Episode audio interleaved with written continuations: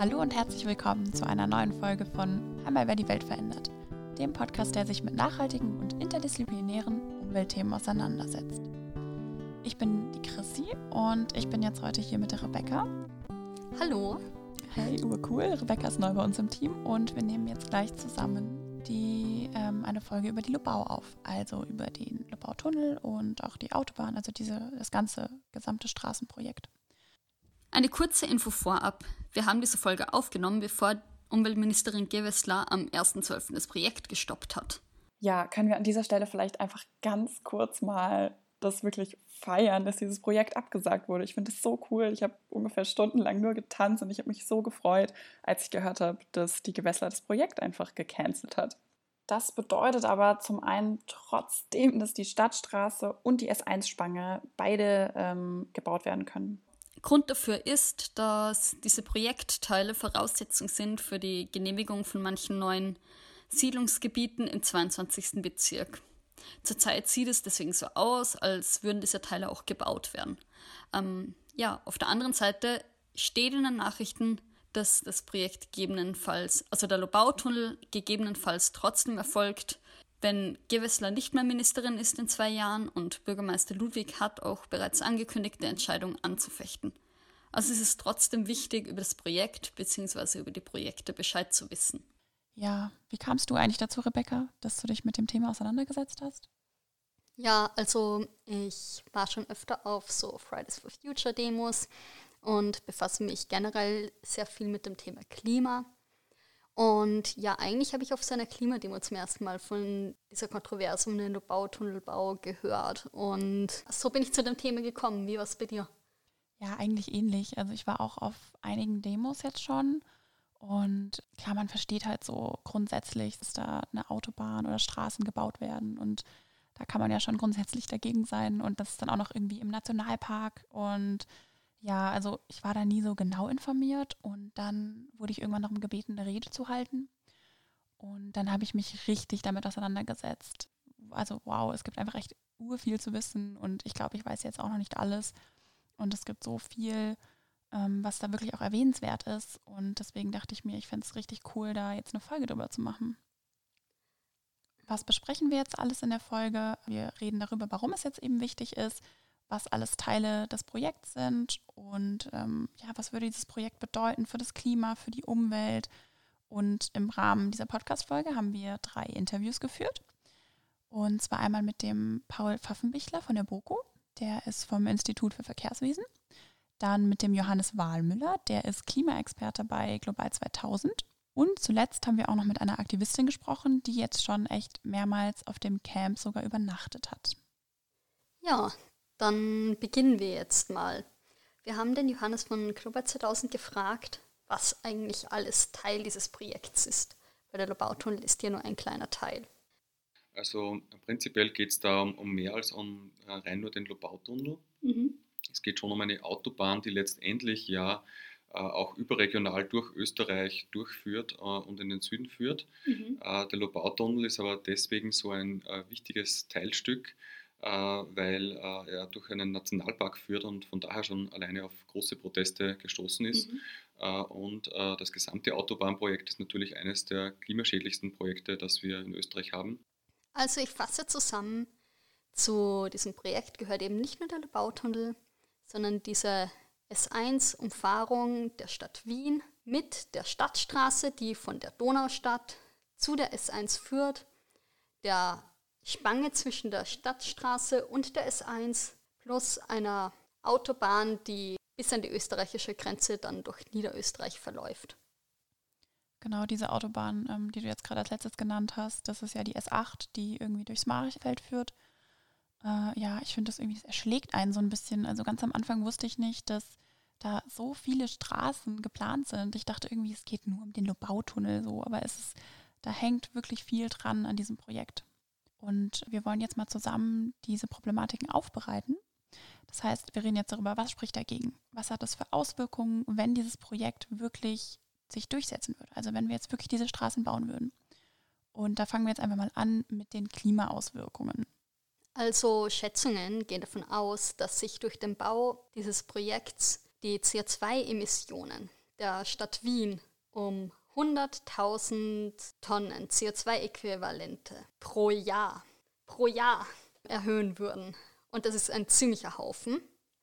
Und dabei muss man bedenken, dass der Verkehr eigentlich eh schon das Sorgenkind ist der österreichischen Klimapolitik. Während wir es geschafft haben, in der Industrie und der Landwirtschaft die Emissionen nicht mehr weiter steigen zu lassen, war das beim Verkehr nicht der Fall. Da steigen die Emissionen nach wie vor und so ein Projekt trägt dann nicht gerade dazu bei, dass sich das ändern wird. Ja, genau. Also das habe ich auch, ähm, habe ich auch nochmal mich dann informiert, dass es wirklich der Verkehr, also die Emissionen im Verkehr, die steigen einfach kontinuierlich und wir haben andere Ziele. Wir wollen eigentlich diese Treibhausgase, die im Verkehr emittiert werden, die wollen wir reduzieren und das machen wir einfach gerade nicht. Und da ist es ja irgendwie jetzt, es ist ja nicht der richtige Weg, dann noch mehr Straßen zu bauen, damit wir noch mehr Auto fahren können und im Verkehr noch mehr Emissionen haben. Ja, genau, denn mehr Straßen führen leider nicht zu weniger Stau, sondern einfach nur zu mehr Verkehr. Das hat man auch Paul Pfaffenpichler vom Institut für Verkehrswesen der BOKO erklärt. Äh, vor allem vor den Zielen der Stadt Wien bezüglich äh, des Klimawandels, der Einsparung der Treibhausgase und auch der selbstgesetzten Ziele bezüglich des Model Split halte ich den Lobautunnel für ein hochgradig kontraproduktives Projekt, sowohl wie, wie theoretische Systemanalysen zeigen, aber auch die Beobachtung der Realität immer wieder zeigt, führen neue Verkehrsinfrastrukturen nicht zu einer Lösung des Problems äh, des Staus, sondern resultieren dann in mehr Verkehr äh, mit etwa dem gleichen Stau. Also mit zusätzlichen Infrastrukturen, mit einem Ausbau der Infrastruktur kann man mit Sicherheit äh, nicht die Stauproblematik bekämpfen und insgesamt vor allem vor dem Hintergrund der Klimakrise halte ich den Bautunnel für ein kontraproduktives Projekt, das nicht mehr realisiert werden sollte. Ja, also das Klima, das ist wirklich einfach ein sehr großer Punkt und auch wirklich ein wichtiger Aspekt. Aber es gibt noch viel mehr Argumente, die halt darüber hinausgehen. Also nicht nur das Klima oder dass wir damit weiterhin den Klimawandel anheizen, sondern es geht vor allem auch um die Umwelt.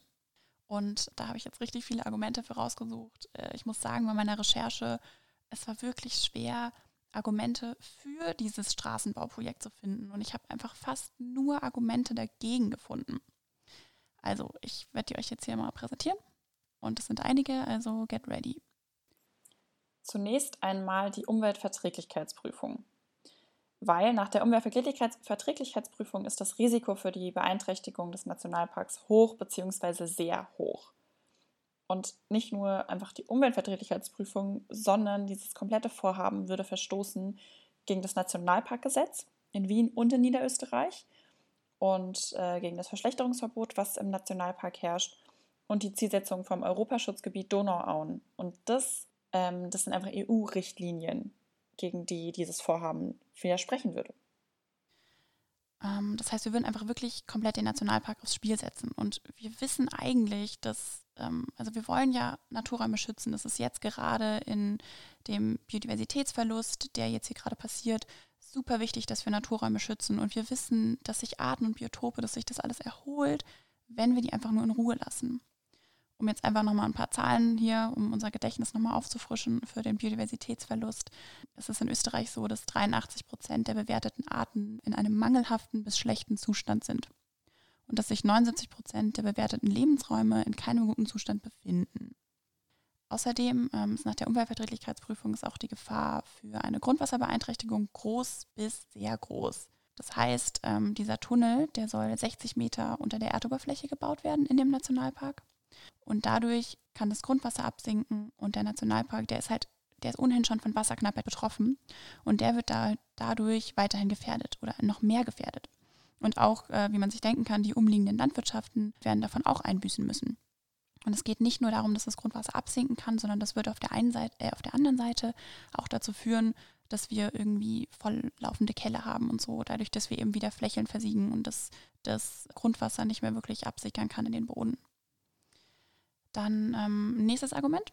der Flächenverbrauch, also die Versiegelung. Flächenverbrauch ist nicht gleich immer Versiegelung, aber wirklich oft ist es auch eine Flächenversiegelung. Und da habe ich jetzt auch ein paar Zahlen, und zwar, dass das Regierungsprogramm hier, das schreibt vor, also es gibt ein Nachhaltigkeitsziel für den Bodenverbrauch in Österreich. Und ähm, wir wollen nicht mehr als zweieinhalb Hektar Fläche am Tag verbauen. Und dieses Ziel, das wollten wir ähm, 2010 schon erreicht haben, was einfach wirklich jetzt vor elf Jahren war. Und trotzdem verbauen wir einfach jetzt gerade in Österreich 13 Hektar Fläche am Tag. Und davon versiegeln wir, wie gesagt, die meiste sogar. Und das bedeutet halt, ja, Lebensraumzerstörung, Artensterben und äh, vor allem auch der Verlust der für uns Menschen überlebenswichtigen Bodenfunktionen. Äh, wir wissen, ohne intakte Böden ist einfach, wir haben keine Nahrung, kein Trinkwasser, keine saubere Luft, keine Abkühlung im Sommer und auch keinen Hochwasserschutz. Oder also, was heißt, wir haben es nicht, aber damit verringern wir einfach, also haben wir weniger Nahrung, weniger Trinkwasser. Es ist einfach, der Boden oder die Bodenfunktionen sind einfach so wichtig. Ja, und dann habe ich auch noch mehr Zahlen gefunden, und zwar, dass hier in Österreich einfach pro Person fünf, also auf jede Person können wir 15 Meter Straße zuschreiben, wenn man jetzt das gesamte ähm, Straßennetz Österreichs nimmt. Das heißt, wir haben jetzt in Österreich einfach schon eines der dichtesten Straßennetze Europas, so. und der dichtesten Autobahnnetze überhaupt in ja. Europa. Ja, voll. Und es ist einfach was? Ich, also ich verstehe es nicht, dass wir jetzt dann weiter bauen wollen. Das macht für mich keinen Sinn. Ja, also muss man jetzt auch nicht viel sagen, außer dass halt diese Straßen oder Autobahnen wieder wertvolle Grünflächen und Lebensräume zerschneiden und die Probleme, die kennen wir ja auch. Und trotzdem machen wir weiter, wir versiegeln weiter enorm viel Fläche und jetzt vor allem auch in diesem Projekt oder in diesen ganzen Straßenbauprojekten, da ist es so, dass in Wien und in Niederösterreich ist geplant, 320 Hektar fruchtbare Bodenfläche zu versiegeln.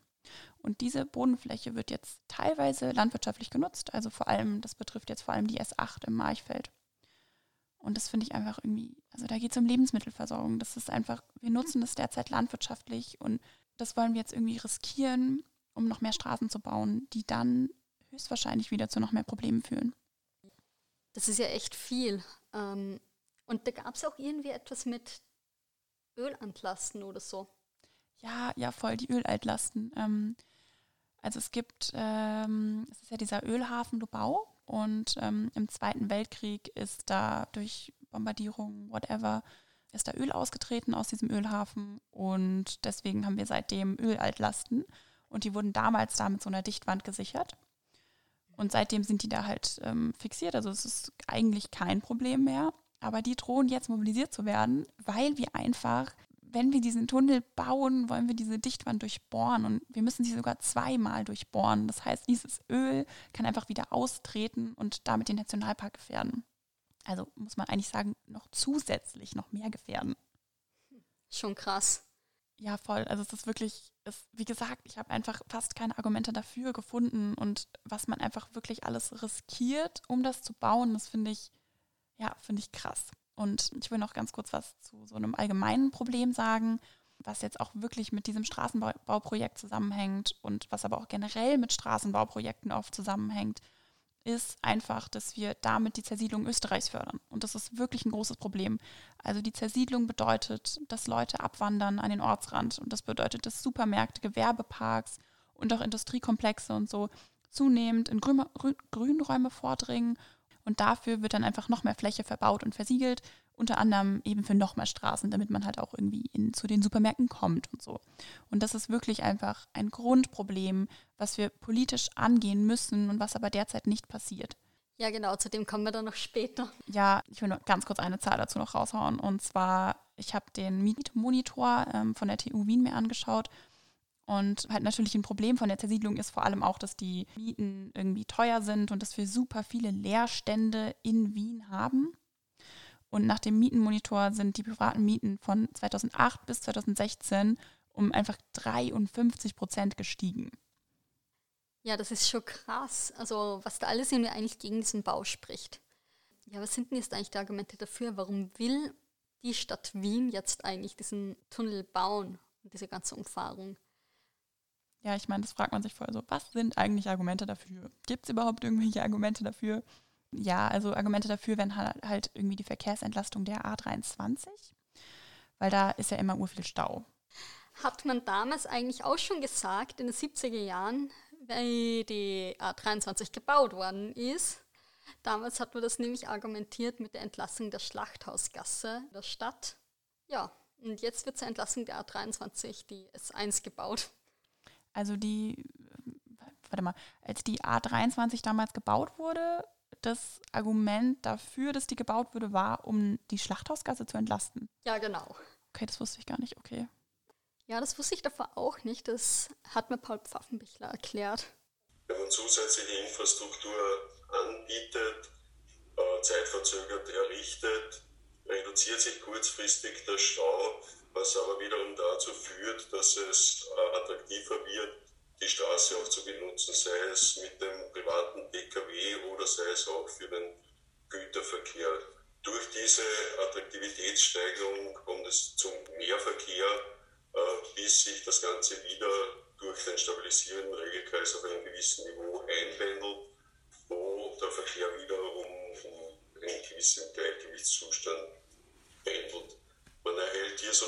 so zeitverzögert ein exponentielles Wachstum. Äh, das Ganze ist ein Systemarchetyp namens Fix is to Fail. Das heißt, das Problem, das man eigentlich lösen wollte, kann man äh, mit dieser Verhaltensweise nicht wirklich lösen. Wenn man dieses grundsätzliche Systemverhalten mit äh, beobachteten Entwicklungen vergleicht, mit empirisch erhobenen Daten, zum Beispiel mit dem Bau der A23, der damals in den 1970er Jahren unter anderem mit der Entlastung der Schlachthausgasse argumentiert wurde, sieht man, dass sich kurzfristig der Stau reduziert, äh, dann aber insgesamt die Verkehrsstärke steigt und sowohl auf der ursprünglichen zu entlastenden Straße als auch auf der neuen Straße wieder ähnliche Stauniveaus auftreten. Beispiel Schlachthausgasse A23, es wurde dann eben die S1 gebaut, in deren Fortsetzung ja jetzt noch der Lobautunnel gebaut werden sollte. Und auch hier hat man genau dieses äh, durch die Systemanalysen vorhergesagte Verhalten gesehen, dass man eine Zeit lang einen Gleichgewichtszustand hat, kurzfristig den Stau reduziert, dann aber insgesamt wieder mehr Verkehr bekommt und gleiche Stauniveaus. Na, was konnten jetzt als nächstes? Ein Regionenring um den Regionenring oder wie bauen man dann weiter? Ja, welches ist das nächste große Projekt hier in Österreich? Ja, was sind denn jetzt dann die anderen Argumente noch, die für den Bau des Tunnels gebracht werden? Also ich bin da mehrmals auf so Argumente wie Arbeitsplätze, also die Schaffung von Arbeitsplätzen eben durch den Straßenbau. Äh, darauf bin ich gestoßen. Und vor allem auch, es meinte auch Johannes von Global 2000, dass es einfach wirklich schon eine gute Anbindung ist für Leute aus Niederösterreich und aber auch Leute aus dem 22. Bezirk, um irgendwie in die Stadtmitte zu kommen. Aber dafür brauchen wir jetzt nicht unbedingt eine Straße, dafür können wir auch Öffis bauen, finde ich. Ja, vor allem muss man bedenken, dass 90 Prozent der Erreichbarkeitsvorteile laut einer Studie der TU gar nicht in die Stadt hineingehen, sondern ins Umland. Das heißt, man fördert vor allem den Einpendelverkehr zwischen dem Umland und der Stadt. natürlich wäre es sinnvoller, äh, andere Maßnahmen zu setzen, um die Verkehrsprobleme zu lösen und nicht eine extrem äh, teure Infrastrukturlösung zu errichten, die noch dazu mhm. Äh, Umwelt technisch problematisch ist mit dem Grundwasser in der Lobau und die, die extrem schwierige Untertunnelung. Äh, der, der Donau ist extrem viel Geld wird hier gebunden in diese Investition und wenn diese Investition einmal da ist, kommt es natürlich auch zu Login-Effekten. Also die wird man nicht mehr wieder, wieder rückgängig machen. Also ich, ich würde andere Maßnahmen für viel sinnvoller halten. Teilweise wird ja auch mit dem lokalen, regionalen Verkehr der Seestadt Aspern argumentiert, was ich für, für sehr, sehr gewagt äh, halte. Autobahnen sind per se für den Fernverkehr da und nicht für den lokalen oder regionalen Verkehr. Man wird hier vor allem weiteren Transit, weiteren Güterverkehr auch äh, anziehen. Es wird für den Güterverkehr, für den Transit noch, noch attraktiver hier äh, durch die Region Wien zu fahren. Also ich, ich sehe hier eigentlich nur, nur Nachteile dieser Lösung und auch bezogen auf die Wirtschaft ist nicht so wirklich mit Vorteilen zu rechnen.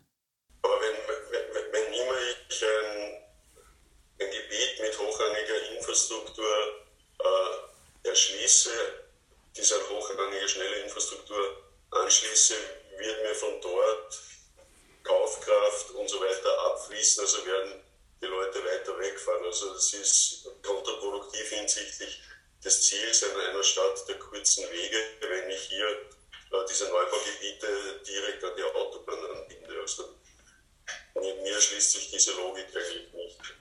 Ja, und wie viel kostet der Spaß jetzt eigentlich? Ich meine, so ein Rieseninfrastrukturprojekt, das muss ja mega teuer sein. Stimmt, das haben wir noch gar nicht erwähnt, ja. Ich meine, die Asfinag schätzt natürlich einen ganz anderen Wert, aber so realistisch gesehen wird derzeit so drei Milliarden Euro geschätzt. Manchmal sogar so drei bis vier Milliarden Euro. Ja, und das ist einfach, es ist so viel Geld und dieses Geld wäre meiner Meinung nach besser irgendwie in den Ausbau der Öffis oder einfach in Klima- und Biodiversitätsschutz investiert. Und ja, ich finde, wir brauchen einfach eine klima- und umweltorientierte Raumplanung und auf jeden Fall eine Baupolitik für die Zukunft. Und jetzt nicht irgendwie wie für die Vergangenheit, weil das Projekt ist ja schon auch, oder die Planung des Projekts ist ja schon auch irgendwie ein bisschen älter. Also das ganze Projekt, das Ideen dazu hat es ja schon in den 80er Jahren gegeben und das ist dann eben auch so vor 20 Jahren zum ersten Mal evaluiert worden. Die Zahlen, die damals halt geschätzt worden sind, die sind heute gar nicht mehr aktuell. Damals ist man halt von einer sehr starken Zunahme des Autoverkehrs ausgegangen. Das stimmt aber eigentlich gar nicht. Wien hat da mittlerweile zum Teil seine Hausübungen auch ganz brav gemacht und der motorisierte Individualverkehr ist gar nicht so stark gestiegen wie ursprünglich prognostiziert. Das Zweite ist, dass natürlich damals das Thema Klima noch nicht so stark präsent und spürbar war, wie es jetzt heute ist.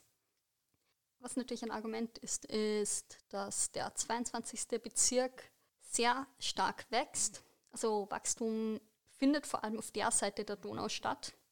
Und man sieht, dass es dort halt noch deutliche Strukturmängel in der Anbindung gibt.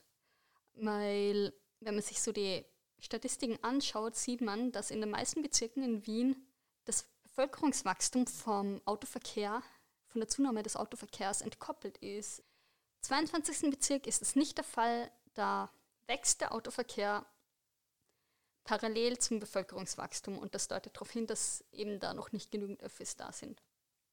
Ja, und da erhofft man sich, den 22. besser anzubinden, indem man halt so eine Straße hinbaut. Und es nicht auch, also sind nicht auch irgendwie Argumente dafür, dass jetzt auch die Seestadt bessere Anbindung hat, weil da gibt es ja irgendwie nicht so eine gute Anbindung derzeit oder beziehungsweise gibt es nicht wirklich Straßen.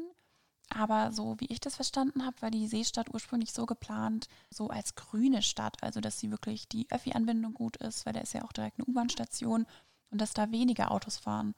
Und da versucht man jetzt auch irgendwie zu argumentieren, ja, die Seestadt, die braucht jetzt auch eine Straße, also da brauchen wir auch bessere Anbindung. Ja, was natürlich wirklich wichtig ist, ist, dass man den 22. Bezirk irgendwie anbindet. Aber ja, es musste halt andere Wege geben, als so ein milliardenschweres, klimaschädliches Projekt einfach aus dem Boden zu stampfen. Ja, genau. Was reden wir über Alternativen? Ich finde es immer richtig gut, über Alternativen zu reden. Was sind Alternativen? Naja, also habe ich schon erwähnt, klassisch natürlich auch Ausbau der Infrastruktur des öffentlichen Verkehrs von Bahnstrecken. Äh, es müsste aber auch äh, im ländlichen Raum über die Raumordnung zu einer Attraktivierung kommen.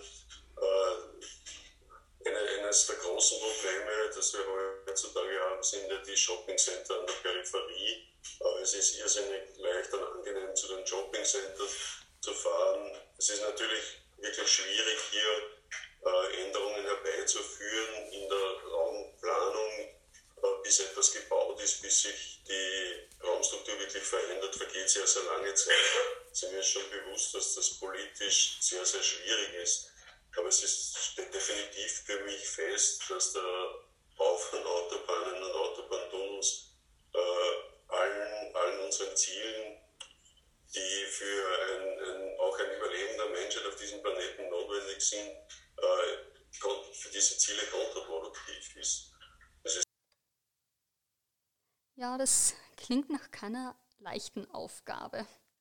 Aber wie schaut das jetzt eigentlich aus? Also, wo steht das Projekt? Was ist es schon fix? Wo wird da noch etwas blockiert und was darf es gebaut werden, was nicht? Äh, ja, ganz kurz da, da will ich die äh, Lobauer Erklärung mal erwähnen. Es gibt ja die Lobauer Erklärung, die ist von einigen WissenschaftlerInnen unterschrieben und wirklich gut zusammengefasst, Argumente gegen diesen Bautunnel und auch gegen die Stadtstraße. Und äh, genau, die kann man unterschreiben. Also die könnt ihr auch alle unterschreiben. Wenn ihr jetzt online irgendwie mal einfach Lebauer Erklärung angebt, könnt ihr euch die anschauen. Und es ist auch eigentlich nur eine Seite und die gerne auch unterschreiben. Ja, genau. Die ganze Sache ist nämlich jetzt die, die Umweltministerin äh, Nora Gewessler hat den Bau des Lebautunnels jetzt vorerst mal auf Eis gelegt. Das heißt, sie, das ganze Projekt wird jetzt mal einem Klimacheck unterzogen. Die Sache ist aber die, die Stadtstraße darf nach wie vor gebaut werden und da stehen auch schon die Bagger da. Nur wird die ganze Sache momentan besetzt. Ja, genau, das liegt daran, dass die Stadtstraße, die liegt unter der Verantwortung der Stadt Wien. Also die Stadt Wien sagt, ja, passt, können wir machen, die Stadtstraße kann gebaut werden. Aber die S1 und auch der Lobautunnel, die liegen unter der Verantwortung des Bundes und auch der ASFINAG. Und deswegen gibt es da jetzt eben nochmal diese Evaluation von der Gewässler. Und das Ding ist jetzt aber halt auch hier, wenn die Straßen jetzt nicht gebaut werden können, wenn jetzt der Lobautunnel nicht gebaut werden kann, dann macht die Stadtstraße, die echt äh, wirklich mehrere Spuren hat und eigentlich irgendwie eine Autobahn ist, die macht ja dann auch nicht wirklich Sinn, weil die führt dann ins Nirgendwo, die hört dann auf einmal ins Nirgendwo, die hört dann auf einmal auf. Ja, das hat uns der Johannes auch ganz kurz nochmal bestätigt. Äh, in Wien ist äh, derzeit auch in Diskussion sehr stark diese sogenannte Stadtstraße, die durch Wien äh, zum Anschluss an, an diese Lobau-Autobahn führt und die alleine schon 460 Millionen Euro kostet. Und ähm, jetzt steht ja noch immer in Diskussion, ob die Lobau-Autobahn wirklich gebaut wird. Ähm, wenn sie nicht kommt, dann wäre diese Stadtstraße, die in Wahrheit keine Stadtstraße ist, sondern eine Autobahn, natürlich völlig überdimensioniert. Und das ist etwas, wo wir denken, äh, dass auch die verantwortlichen Politiker und Politikerinnen äh, wieder zurück auf einen Weg finden sollten, vernünftig über diese Situation zu reden, denn in Wahrheit hat keiner was davon, wenn wir Autobahnen bauen, die einerseits das Klima zerstören, die wir nicht brauchen, äh, und die letztendlich äh, den Weg in eine wirklich nachhaltige Mobilitätspolitik ja völlig verstellen. Dazu ergänzend vielleicht noch die S8, die haben wir auch am Anfang erwähnt, die durchs Marchfeld führen soll und die auch geplant ist. Die liegt jetzt derzeit auch auf Eis, ähm, weil das Bundesverwaltungsgericht beschlossen hat, dass es jetzt keine Genehmigung gibt für die Straße und es müssen jetzt erstmal Alternativen geprüft werden wegen Naturschutz. Also da geht es jetzt um Vogelschutz, also Schutz von besonderen Vögelarten. Ja, das ist spannend. Mal schauen, was da rauskommt. Ja, also irgendwie, wir haben jetzt hier einige Projekte, die geplant sind und viele davon stehen gerade auf Eis, weil sie nochmal evaluiert werden, weil es viel, also sie unter anderem das rechtliche Probleme gibt. Sie sprechen gegen Wasserschutz, gegen Naturschutz und gegen das Klima. Ja, genau, gegen das Klima vor allem auch. Also es gibt wirklich so viele Dinge, die dagegen sprechen und trotzdem hält die Stadt Wien daran fest und eben auch die ASFINAG, ich meine, das ist klar, diese Straßen jetzt zu bauen. Ja, zum Abschluss wollen wir uns noch anschauen, wie diese Situation am Campus zurzeit läuft. Dazu haben wir eine befreundete Aktivistin interviewt. Wir zeigen euch jetzt das Interview. Viel Spaß dabei und los. Ja, dann erzähl mal, wie bist du überhaupt zu der Sache gekommen und wie lange machst du das schon? Also gekommen bin ich dazu erst Ende September leider, weil ich die Sommerferien nicht in Wien war. Und ich habe es natürlich schon immer durch die Medien verfolgt. Bei Slack, bei Fridays for Future habe ich das immer gesehen. Und ja, Ende September bin ich jetzt dazugekommen, schließlich dabei zu sein. Sprich, jetzt haben wir Mitte November, sind jetzt dann schon zwei, zwei drei Monate, genau. Ähm, ja, okay, voll cool. Wie, ähm, jetzt würde ich gerne wissen, warum macht ihr diese Besetzung? Was ist jetzt eure Motivation und auch was sind eure Forderungen? Ja, also es ist einmal zu sagen, wir besetzen eben nicht die Lubauer Autobahn, sondern die Zufahrt zur Stadtstraße. Und das lässt sich mal wirklich sagen, die Lubauer Autobahn ist wirklich das größte, das teuerste, umweltschädlichste Autobahnvorhaben in ganz Österreich. Und die Neubau von Straßen führt zu viel, viel mehr Autoverkehr und in den meisten Fällen führt es nicht zu weniger Stau. Ähm, sprich, man spricht davon der sogenannten induzierten Nachfrage. Und ein weiterer Punkt ist auch, dass die Lobau Autobahn und die Stadtstraße ein klimapolitischer Kipppunkt ist. Das heißt, die Lobau Autobahn steht wirklich im kompletten Widerspruch zum 1,5 Grad Celsius Ziel. Und ja, die Bundesregierung hat eben die Ziele vom Pariser Abkommen in Österreich als Klimaneutralität 2040 definiert und auch die Wiener Stadtregierung hat als Leitmotiv für die Stadtplanung sogenannte STEP 2035 genannt. Und was es da eben zu sagen gibt, dass, die Öst dass Österreich in den letzten Jahren extreme Fortschritte gemacht hat in einer CO2-neutralen Gesellschaft. Es hat einen Emissionsrückgang gegeben bei Stromerzeugung und bei der Industrie. Und das alles ist aber zunichte gemacht worden durch die Steigerung der Emissionen im Verkehr. Also deshalb sind wir da, dass der klimapolitische Kipppunkt auf jeden Fall nicht erreicht wird. Okay, also eure Forderungen sind jetzt ein Stopp von diesen Bauarbeiten. Genau. Und gleichzeitig auch mehr, der, mehrer Ausbau von Öffis und da, dass die Zeitintervalle einfach viel, viel häufiger sind.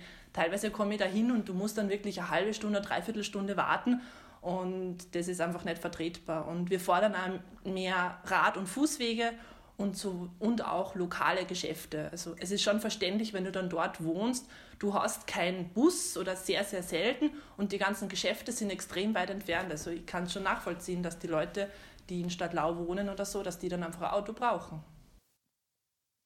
Und ähm, wie viele Leute seid ihr da so normalerweise ähm, an dem Camp, so täglich? Ja, das ist schwer zu sagen. Also in den Sommerferien, wo ich angefangen habe, da... Mhm da waren teilweise 20, 30 Leute im Camp, also wirklich, wirklich viele. Mhm. Und gerade am Wochenende, da waren wirklich, wenn es dann einen guten Tag war und Sonne geschienen hat, waren vielleicht sogar 50 Leute da. Und jetzt ist es aber unter der Woche teilweise wirklich schwierig, dass man überhaupt die Leute findet. Also das sind, wenn es gut ist, sind fünf Leute im Camp und auf jedem Kretzel sind dann nochmal zwei Leute. Am Wochenende sind es dann mehr, es sind vielleicht 10, 20. Aber unter der Woche sind wirklich wenig. Und wie läuft das Alltag jetzt so am Camp ab? Wie organisiert sich das alles am Camp so?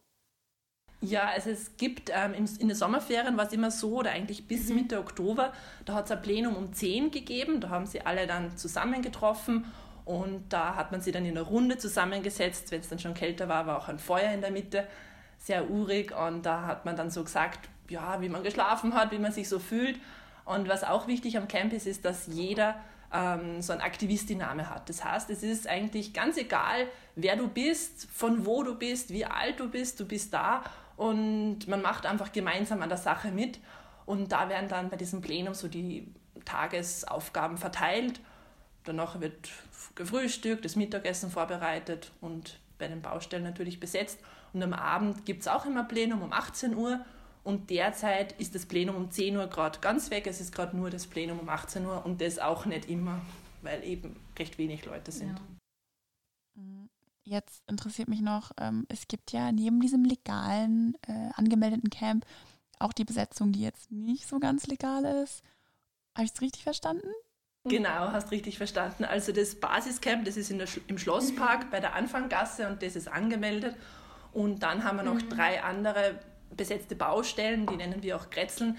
Und die sind zwar illegal, aber es stört jetzt auch keinen, bis auf die Bauarbeiter vielleicht, die sind nicht so ganz erfreut. Aber ja, also die können theoretisch jederzeit geräumt werden. Ja, ja also reagieren jetzt die Anrainer auf euer Camp? Habt ihr da eher positives oder negatives Feedback bekommen? Mir kommt vor, am Anfang war es eher ein bisschen negativ oder nicht unbedingt negativ, aber so ein bisschen kritisch. Sie wollten wissen, was macht sie denn da und ja, warum? Oder sie haben es einfach nicht so ganz verstanden. Aber mir kommt vor, äh, durch die Medien ist es jetzt in aller Munde und es kommen immer wieder Leute her und die freuen sich richtig. Ich finde das richtig toll. Da ist man einfach da und auf einmal kommen dann die Anrainer und die bringen dann auf einmal einen veganen Kuchen und dann machen die andere Sachen und die tun sich halt wirklich viel Mühe oder dann kommen sie her und geben uns dann einen Zettel und sagen, ja, schaut, wir wohnen da, ihr könnt jederzeit zum Duschen herkommen, wir haben warmes Wasser, könnt eure Handys anstecken und die fragen uns wirklich schon, was braucht ihr eigentlich? Und das bringen sie uns dann. Und es gibt wirklich Leute dort, die wohnen eigentlich mehr oder weniger nonstop dort und die schlafen, äh, nein, die duschen dann vielleicht ein, zweimal bei den Anrainern und tun Wäsche waschen. Das ist ja eh auch mega cool, also wirklich cool. Ich gehe jetzt mal davon aus, dass so die Leitung von den Bauarbeiten, dass die jetzt nicht so begeistert darüber sind. Wie habt ihr das denn jetzt geschafft, dass irgendwie die Camps, also dass die Camps noch nicht geräumt wurden? Ja, also da hast du recht. Die Bauarbeiter sind wahrscheinlich nicht wahnsinnig ähm, erfreut. Grundsätzlich ähm, kann ich jetzt da nicht sagen, warum es jetzt wirklich, aber die Meinung von uns ist, zum einen kann es sein, dass die Stadt Wien meint, sich Zeit verschaffen zu können, um sozusagen mit Aufklärungskampagnen die öffentliche Meinung beeinflussen. Eine andere Möglichkeit wäre, dass es äh, eben ein extrem großes mediales Interesse und vor allem die Befürwortung von vielen Bürger und Bürgerinnen Wiens ist, also das heißt, wir glauben, dass sich die Politiker einfach ein bisschen unbeliebt machen würden, wenn sie einfach jetzt die Camps räumen. Wow, spannend. Und auch irgendwie gute Nachrichten. Es wird ja mittlerweile immer kälter. Wie schafft ihr es da weiterzumachen? Mhm, ja, es ist wirklich sehr kalt und in den Zelten kann es nicht wahnsinnig empfehlen zu schlafen. Ich habe dort auch mit mehreren Pullovers und Skijacken kalt. Ähm, wir haben jetzt eine mongolische Jurte gemacht, das war extrem cool. Ich habe da auch mitgeholfen und es hat ja ziemlich lang gedauert. Die Jurte ist geborgt mit einer Kaution und die steht jetzt in der Anfanggasse, also im Basecamp. Und da passen, weiß ich nicht, vielleicht zehn Leute würden da reinpassen. Und es wird in der Nacht geheizt mit einem Heizstrahler. Und ja, wenn da mehrere Leute einfach sich zusammenkuscheln, dann ist es echt ganz warm und richtig schön und ja, echt urig, weil es wirklich so eine typische mongolische Jurte ist. Und die anderen Kretzel werden auch ähm, winterfest gemacht in der Wüste, im Kretzel 4. Da wird jetzt gerade so eine Pyramide gemacht und ich glaube jetzt vor kurzem, gestern oder so, haben sie gerade die Fahne hingesteckt und haben es noch gefeiert. Also es ist wirklich ganz toll. Das hat auch ewig gedauert und ist äh, wahnsinnig, wahnsinnig viel Arbeit steckt dahinter. Ich habe da auch noch einmal mitgeholfen und es ist richtig toll, wie viele Leute da kommen und wie viel Know-how da auch hineingesteckt wird. Ah, okay, ja, voll. Ähm, das habe ich, glaube ich, sogar gesehen, als ich auf dem Camp war. Jetzt noch äh, vielleicht zum Abschluss. Wie schätzt du die Lage ein? Denkst du, ihr werdet da erfolgreich sein? Denkst du, ihr könnt es stoppen? Das ist schwer zu sagen. Was ich auf jeden Fall toll finde, ist eben, was schon mhm. alles geschaffen wurde am Anfang hat es ja geheißen, so im August, okay, es wird eine Woche dauern, dann wird es zwei Wochen, okay, danach wird es bis Ende Oktober und jetzt haben wir Anfang November und wir wissen, es wird auf jeden Fall bis 1. Februar mal sein und ich kann mir vorstellen, dass es auch noch verlängert wird und solange wir einfach die Baustellen besetzen, kann nicht ähm, gebaut werden. Und das finde ich schon wahnsinnig toll und ich glaube, dass die mediale Aufmerksamkeit auch immer wieder steigen wird und ich, denke, dass es gute Chancen gibt, ja, dass der, dass die Stadtstraße nicht gebaut wird. Wow, das finde ich richtig cool, dass ihr da so konsequent seid und dass ihr da schon so viel geschafft habt. Ich wünsche euch auf jeden Fall noch ganz viel Erfolg dabei. Haltet's durch. Und vielen Dank nochmal für das Interview. Und ihr könnt uns auch immer schreiben. Also wirklich, falls ihr noch irgendwelche Fragen habt oder ja, aber was auch immer, schreibt uns echt super gerne, gebt uns Feedback zu der Folge. Und wir hoffen, ihr habt jetzt hier irgendwie ein bisschen was gelernt und wisst jetzt mehr Bescheid, wenn ihr das nicht davor schon wusstet, über die Lubau, den Lubau-Tunnel und auch die anderen ähm, Straßenprojekte. Aber ich habe es zu Beginn, glaube ich, auch schon gesagt, das war auf jeden Fall nicht alles. Es gibt einfach noch echt viel mehr darum. Also falls euch noch mehr interessiert, dann ja, informiert euch weiter und cool. Danke fürs Zuhören. Ja, danke, dass ihr meine allererste Folge gehört habt. Ja, voll cool. Hat voll Spaß gemacht. Tschüss.